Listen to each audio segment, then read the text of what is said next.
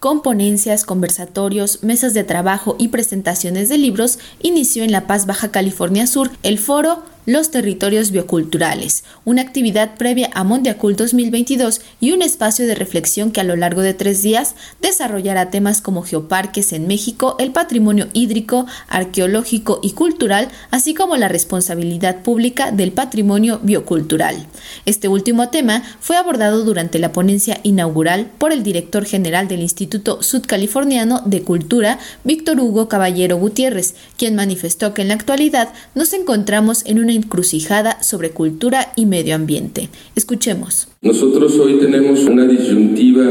de este desarrollo que ha sido de alguna manera asesino contra los ámbitos medioambientales y hoy prácticamente cualquier cosa que haga el ser humano va a implicar una devastación o una contaminación. Estamos en una encrucijada tremenda.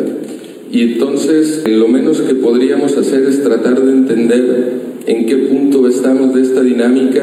y cuáles son las posibles alternativas. Al mismo tiempo tenemos comunidades donde está el origen, la base de nuestras culturas y sin embargo son las áreas o son los sectores de la sociedad o de la geografía más abandonados, con menos posibilidades de una vida digna. Y entonces ahí estamos cruzados. Y sabemos hoy, lo tenemos muy claro, que si no hay más ríos contaminados, si no hay más bosques deforestados, es precisamente porque estas comunidades olvidadas y desdeñadas y oprimidas siguen luchando por su propia vida, sino por mantener vivos los ecosistemas. Asimismo, indicó que esta lucha por mantener vivos a los ecosistemas ha traído al debate y al análisis el concepto de biocultural, un tema especial para Mondiacult 2022. El concepto de biocultura ha ido tomando fuerza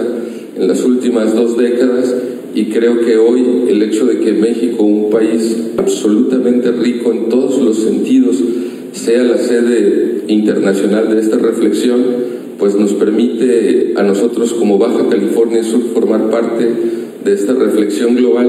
y que desde nuestro territorio, desde nuestra comunidad, desde nuestro patrimonio, tengamos la posibilidad de generar conclusiones, reflexiones que nos permitan coincidir y tener una retroalimentación con el resto de las entidades del país y por supuesto y a su vez los territorios del mundo. Víctor Hugo Caballero también señaló que existen leyes generales y federales de sitios y monumentos regidas por el Instituto Nacional de Antropología e Historia, pero en el caso de Baja California Sur hay edificios o sitios que no entran en los criterios de estos marcos legales debido a la cantidad de años que poseen, por lo que las instituciones involucradas tienen una responsabilidad fundamental para generar estrategias de conservación e investigación. De igual manera, destaco que los presupuestos no son suficientes y la corrupción o desvío de recursos son problemas que afectan a la conservación del patrimonio biocultural. Por lo tanto, se necesita una reestructuración y asignación de recursos hacia la cultura,